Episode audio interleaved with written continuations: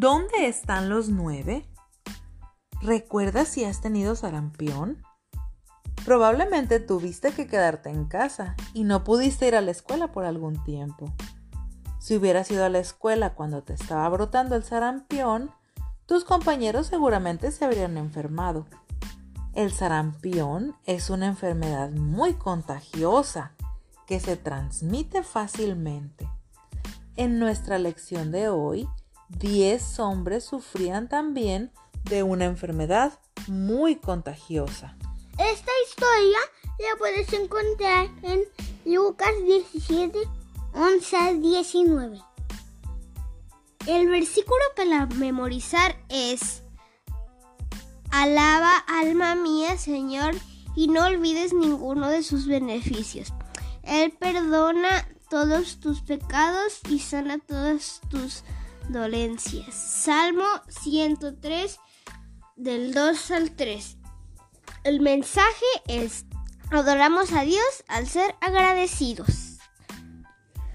Un día el Señor Jesús y sus discípulos iban rumbo a Jerusalén.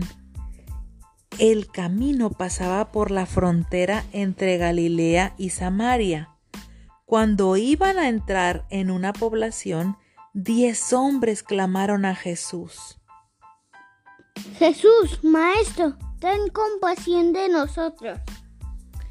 Jesús miró a su alrededor y vio las chozas de los leprosos construidas en las afueras del pueblo.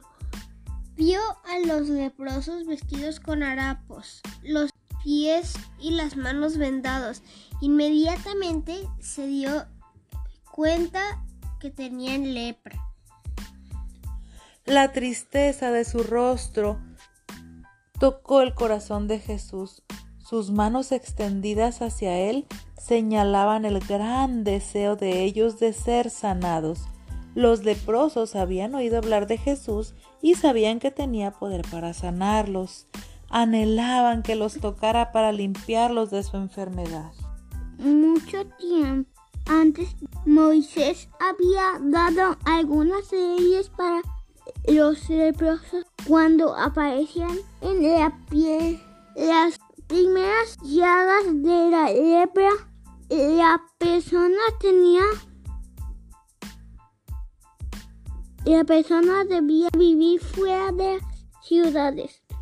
No podía regresar a su casa con sus familiares a menos de que se hubieran sanado sus llagas.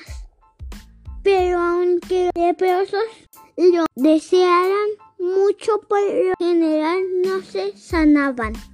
Aquellos diez leprosos, nueve de ellos judíos y un samaritano, tenían esperanza de ser sanados mientras extendían sus manos esperando la bendición de Jesús.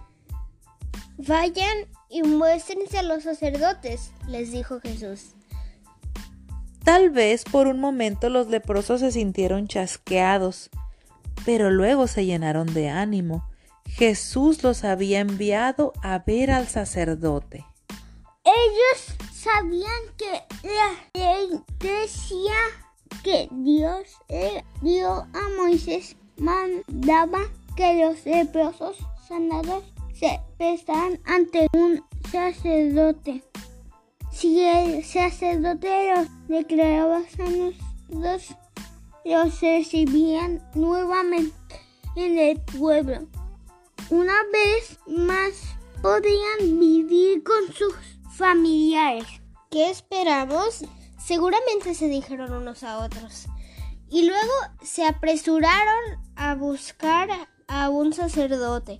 Mientras corrían recuperaron la sensibilidad en los pies y las manos. Estaban sanos. Aunque el samaritano deseaba también correr hacia donde se encontraba el sacerdote para que lo declarara sano, se dio la vuelta y regresó para dar gracias a Jesús.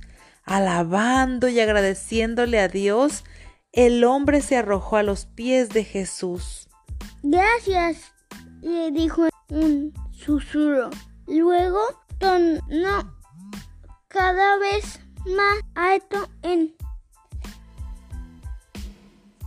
agradecido. Gracias, le dijo en un susurro.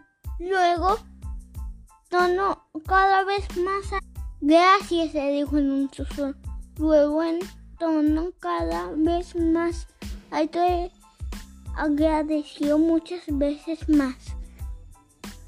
Gracias, gracias, gracias. No de gozo.